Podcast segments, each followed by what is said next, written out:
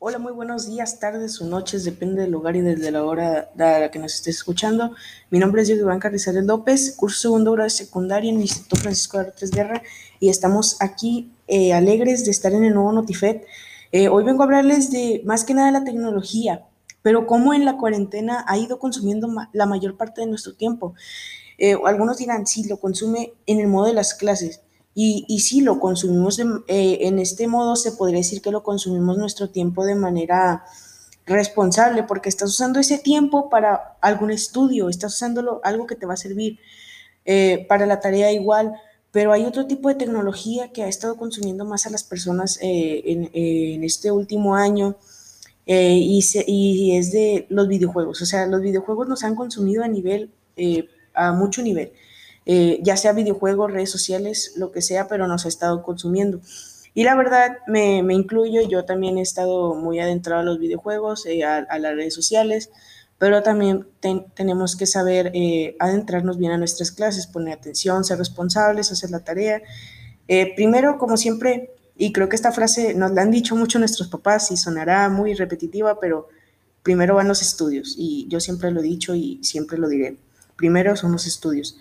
Pero bueno, fuera de ese tema, hoy les vengo a dar los, bueno, los que a mi opinión fueron los cinco mejores videojuegos del 2020 y del 2021. Y les voy a explicar por qué, para qué plataformas están disponibles y, y ese tipo de detalles. Bueno, empezando en el puesto número uno, tengo a The Last of Us Parte 2. Este juego solamente está disponible para la plataforma de PlayStation 4. Eh, el de Last of Us Parte 2 es, es con una jugabilidad eh, similar a su antecesor, que es el de Last of Us Parte 1. Eh, es demasiado largo en algunos momentos, llega a ser muy larga la historia, pero es de esos juegos que su historia es muy larga, tienes que hacer muchas misiones, pero no te aburre el juego. Es de esos juegos que te llaman mucho la atención. Eh, tiene los dos mismos protagonistas, tiene gráficos increíbles, la verdad los gráficos no me dejan de sorprender. Su tecnología de ocultar pantallas de carga es increíble también. Es, es un juego que te podría dejar marcas y, es, es, un juego muy bueno. En el segundo puesto tengo al Animal Crossing New Horizons. Este solamente está disponible para la plataforma de Nintendo Switch. Y me resulta algo irónico porque este juego se lanzó justo un, una semana, creo, después de que empezó la cuarentena. Y este juego me gusta porque después de que se acabó la cuarentena, o sea, después de que empezó la cuarentena, eh, nos hemos podido comunicar con nuestros, con nuestros amigos desde este videojuego. Este videojuego se trata de crear una isla donde tú tienes eh, cierto tipo de, eh, tienes que juntar recursos, materiales, eh, crear tu propia granja y me gusta esa, esa, ironía que les digo que salió un poco después de la cuarentena.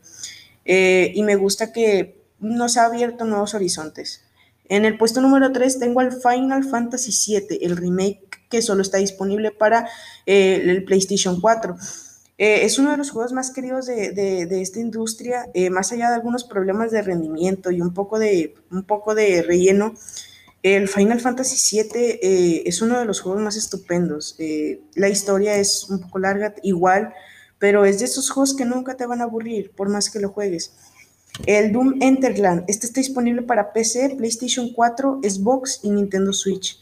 Eh, si algo hemos aprendido estos últimos años es que los videojuegos han arrasado con todo. Y este juego es de, es de, los, típicos, de los típicos juegos que tienes que, eh, por ejemplo, eh, vencer a un jefe y si no lo vences y él te derrota, aprender de sus errores, mejorar tus personajes, mejorar tu nivel, eh, pero es de esos juegos que es, es, algo repetitivo, pero ya nos acostumbramos a, esa, eh, a, a que sea tan repetitivo y es, es bueno el juego, es, es, bueno hasta cierto punto.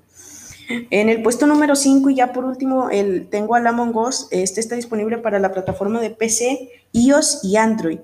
Among Us se lanzó en 2018, pero la verdad eh, su éxito llegó hasta 2020 eh, cuando eh, se descubrieron las cosas nuevas, nuevos mapas, puedes jugar online, que puedes jugar con tus amigos, era más divertido. En ese 2018 todavía era una beta, entonces el juego no se podía jugar bien. Pero bueno, ya con esto de que le agregaron de que fuera de, de jugadores en línea, que se pudiera eh, jugar con tus amigos, eso le añadió mucho, mucho provecho a Among Us.